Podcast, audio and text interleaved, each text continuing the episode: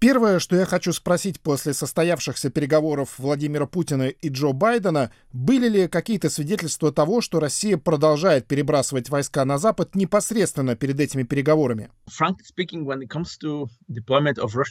Прежде всего, я хочу сказать, что сейчас отслеживать перемещение российских войск стало гораздо сложнее. В соцсетях появляется не так много видео, как, например, это было в апреле. Я не думаю, что после этих переговоров Россия прекратит отправлять войска к Украине. Более того, итог этих переговоров лишь побудит Россию усилить давление на Украину, НАТО и США и продолжить наращивание сил. Лично я ожидаю, что с каждой новой неделей в сторону украинской границы будет перебрасываться все больше военной техники. Вы говорите, что отслеживать перемещение войск стало сложнее. Когда это началось и в чем именно заключаются эти сложности? Мы, аналитики, в своих кругах сравниваем эту переброску войск с тем, что было в апреле и в марте, когда перемещения были очень заметными. Они приходили при свете дня. Все было совершенно очевидно. У нас была куча видеороликов, на которых было видно, как военную технику перебрасывают в Крым или в сторону границы с Украиной. Сейчас переброска стала происходить по ночам, что не только делает более сложным распознавание тактических знаков, но и мешает определить подразделение или, например, номер железнодорожной платформы платформы. Кроме того, несколько недель назад сайт где-вагон.ру заблокировал аккаунты западных аналитиков, включая мой аккаунт. Этот сайт был очень полезным инструментом для того, чтобы узнать, откуда и куда идет тот или иной вагон. Это был удар. В совокупности эти два фактора сделали отслеживание перемещения войск гораздо более затруднительным. Заблокировали и аккаунты российских расследователей, например, Руслана Левиева из Conflict Intelligence Team. Да, я связывался с одним из людей в их команде. Он рассказал, что какие-то их аккаунты заблокировали, какие-то нет.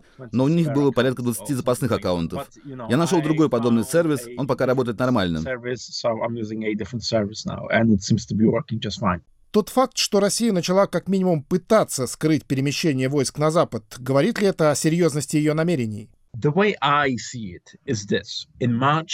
Я вижу это так. В марте-апреле они перебрасывали и разворачивали свои войска, и никто на самом деле не знал, зачем. Возможно, это было связано с Украиной, возможно, было сигналом для НАТО или США. Этот сигнал еще не был четким. То, что случилось в августе и в начале сентября, еще до учений «Запад-2021», я думаю, это ключевой момент. Они стали отрабатывать операции против Украины. Если вы почитаете пресс-релизы Министерства обороны Российской Федерации, датированные концом августа, вы увидите, что они отрабатывали операции на юго-западном стратегическом направлении. Юго-западное направление — это Украина. Есть люди, которые спорят с этим и говорят, что одних таких сообщений недостаточно для подобных выводов. С моей точки зрения, все это идеально укладывается в одну картину. В марте они размещают войска, в августе-сентябре отрабатывают операции, теперь они готовы с организационной точки зрения, и третьей фазой может быть атака. Тот факт, что часть войск была размещена заранее, в марте-апреле, естественным образом повысил боеготовность. Потому что если сейчас они собрались воевать, то им не придется точить вооружение из Чечни или из других регионов Южного и Центрального военных округов. Они могут просто перебросить личный состав по воздуху, усадить его в танки или приставить к артиллерии и пойти прямиком в бой. Мы говорим о качественных переменах, а что с количеством? Все любят говорить о цифрах. 50 батальонных тактических групп, 100 батальонных тактических групп. Можно ли сравнить нынешнее развертывание войск с весенним в цифрах? Что касается 41-й общевойсковой армии, которая была переброшена весной на полигон Погонова к югу от Воронежа, то в марте-апреле там было 4 или 5 батальонных технических групп. Потом они перебросили технику из Погонова в Ельню, и сейчас в Ельне собрана почти вся 41-я армия, 95%. Это определенно значительное увеличение по сравнению с тем, что мы видели в марте. Я бы даже сказал, беспрецедентное увеличение. Еще два месяца назад я сам склонялся к тому, что увеличение количества войск в Ельне связано либо с Белоруссией, либо Россия просто хочет создать новую общевойсковую армию в Западном военном округе, где-то между Псковом и Воронежем. Этого так и не произошло, зато количество техники в Ельне продолжало расти. Теперь я уже и сам затрудняюсь сказать, в чем смысл сосредоточения такого беспрецедентного количества войск в Ельне. Целая 41-я армия размещена всего в 200 километрах от украинской границы. Если подытожить, сколько батальонных тактических групп сейчас развернуто вблизи украинской границы?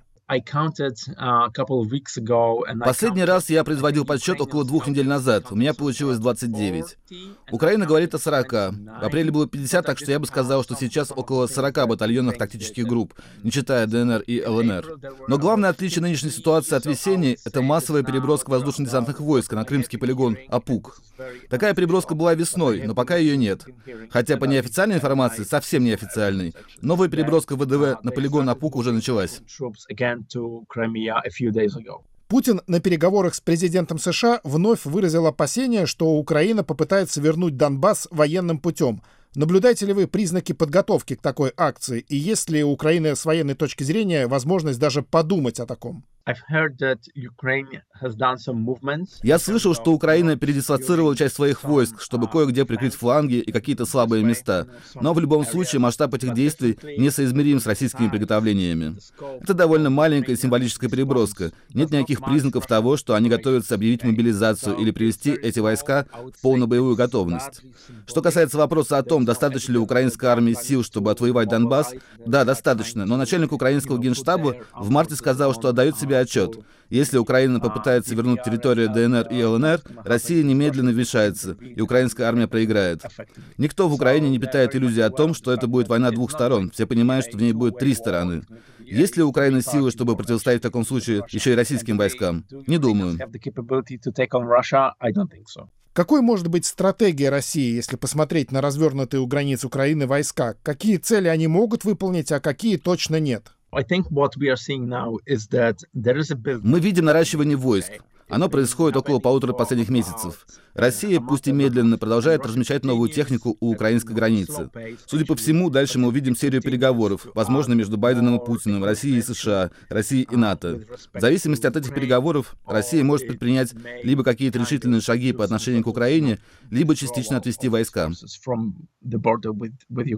Эти решительные шаги, какими они могут быть? Завоевание и удержание под контролем какой-то территории, вторжение с последующим отходом, обстрелы ракетами? Об этом сейчас очень сложно говорить, потому что мы не знаем, какой будет сила российской группировки в ее окончательном виде. Мы лишь знаем, что они усилили свое присутствие в Ельне, в Погоново, на полигоне в Алуйке и в Крыму. Когда Россия закончит развертывание группировки, мы сможем сказать, на что она способна, сколько в ней батальонных тактических групп и так далее. Тогда мы сможем понять, каким частям Украины угрожает наибольшая опасность и каковы возможные цели России. Мне не кажется, что Россия намерена завоевывать какие-то значительные куски территорий. Я имею в виду что-то сравнимое с завоеванием Киева. Но я могу с легкостью представить, что Россия может захватить юго-восточные регионы Украины, например, чтобы получить доступ к водохранилищам, пустить из них воду в Крым. Если вторжение не произойдет, как долго Россия может держать такое количество войск у границ Украины? Может ли ее стратегией быть постоянное размещение их там, чтобы постоянно оказывать давление на Киев, что само по себе нанесет Украине значительный ущерб? Если Россия сочтет, что эти войска вдоль границы нужны ей постоянно, она сможет оставить их там на неопределенное время. Они могут оставаться там постоянно. Насколько современной или, наоборот, устаревшей является российская военная техника? Есть ли у Украины что-то, что она может ей эффективно противопоставить, чтобы остановить или замедлить возможное российское наступление? Это очень сложный вопрос. Если посмотреть на него с украинской точки зрения, это зависит от того, сколько войск России накопит и какие области станут целью ее операции. Системы ПВО, малого радиуса действия, противотанковые управляемые ракеты, все, что может замедлить скорость российского наступления, такие вооружения будут особенно полезными для Украины. Есть ли у Украины военные возможности, чтобы остановить полноценное вторжение? Я так не думаю. Все дело в количестве. В мире вообще всего несколько стран, которые могли бы остановить натиск российской армии. В случае вторжения Украине надо будет мобилизовать как можно больше резервистов, чтобы для России это не стало легкой прогулкой. В таком случае это будет долгий и кровавый конфликт. Чем дольше он будет продолжаться, тем больше шансов, что Россия будет искать политическое решение, не успев добиться своих целей.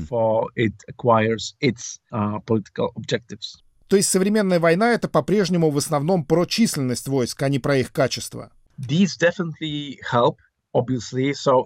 Качество, безусловно, тоже помогает. Если противопоставить российский танк Т-90 украинскому Т-64, то Т-90, безусловно, выиграет. Можно попытаться лишь смягчить урон в самых слабых местах, используя американские джавелины или турецкие байрактары. Вопрос в том, достаточно ли у вас современного оружия для нанесения такого ущерба российским силам, чтобы заставить их пересмотреть свои действия.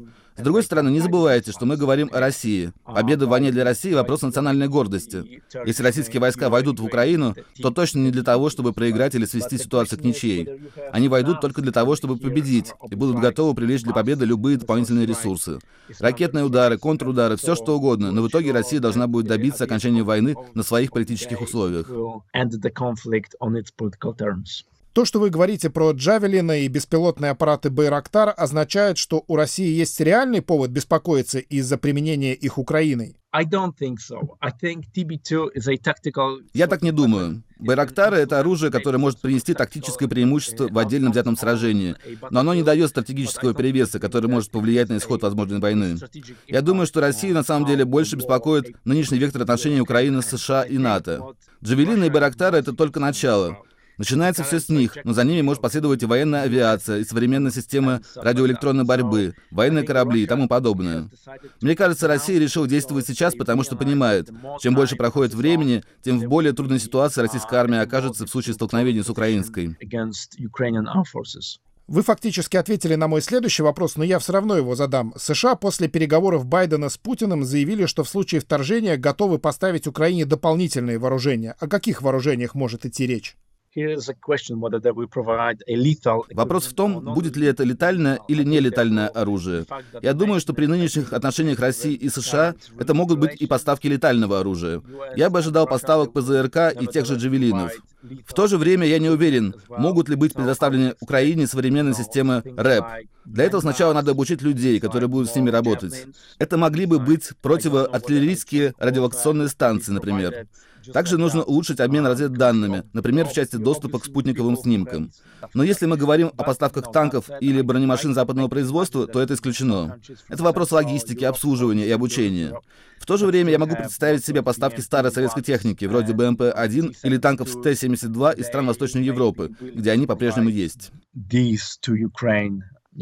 Какие уроки Украина и ее союзники извлекли из войны 2014-2015 годов? Существуют ли способы сдержать Россию в ее границах и не допустить повторения таких событий, как аннексия Крыма или отторжение от Украины части Донбасса? И какие уроки извлекла Россия? It sounds horrible. Это прозвучит ужасно, но у России есть сфера своих первоочередных интересов, и за эти интересы она готова сражаться. Уроки 2014 года, конечно, отчасти связаны с Украиной, но Россия в последние годы применяет их больше в Беларуси, чем в Украине. Было много разговоров о том, должен ли Запад открыться Беларуси. Я предупреждал, если вы попытаетесь сменить режим в Минске любым путем, политическим или военным, Россия окажет огромное давление на Запад, включая возможный военный сценарий. К счастью, военный сценарий реализован не был, но российские интересы Беларуси очевидны всем.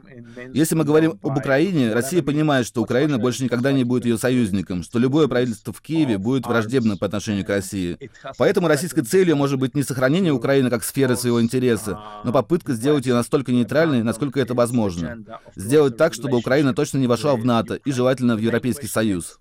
Россия понимает, что для этого ей придется прибегнуть к угрозе развязывания военного конфликта, чтобы заставить Запад отказаться от идеи более близких отношений с Украиной. Вопрос в том, до какой степени Запад готов сопротивляться российскому давлению, и готов ли он переварить идею, что Россия будет воевать за недопущение Украины в западный мир.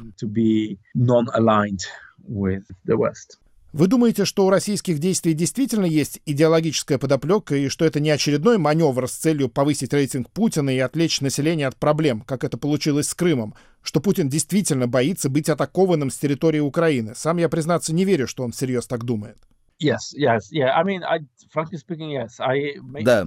Для западного обывателя это звучит как сумасшедшая идея, но я и правда думаю, что Путин боится, что однажды войска НАТО вторгнутся в Россию с территории Беларуси или Украины.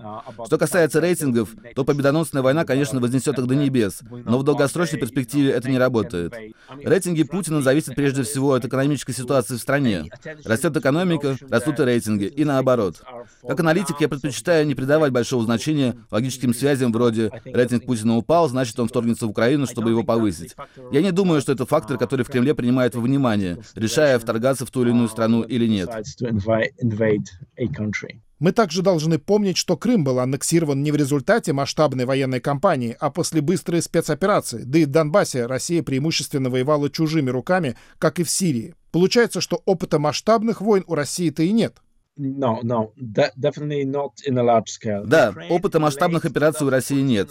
Конечно, военный конфликт на востоке Украины в конце 14-го, начале 15 -го года был очень интенсивным. На пике там было до 10 тысяч военнослужащих российских регулярных войск. Но есть разница между 10 и 100 тысячами. Я полностью согласен с тем, что опыта по-настоящему масштабных операций у России нет. Последний вопрос. У вас есть открытые данные, логическое мышление, но все же, что вам подсказывают ваши чувства? Какие сценарии дальнейшего развития событий кажутся вам реалистичными, а какие полной чушью? Я думаю, Россия готовится к непредвиденным обстоятельствам, и эти непредвиденные обстоятельства — война.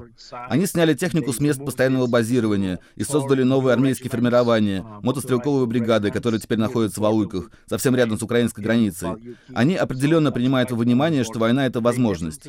Принято ли уже политическое решение? Скорее всего, нет. Но я уверен, что в какой-то момент Путин пришел к Шойгу и сказал, мы, возможно, будем воевать, какие будут идеи насчет того, как нам это делать.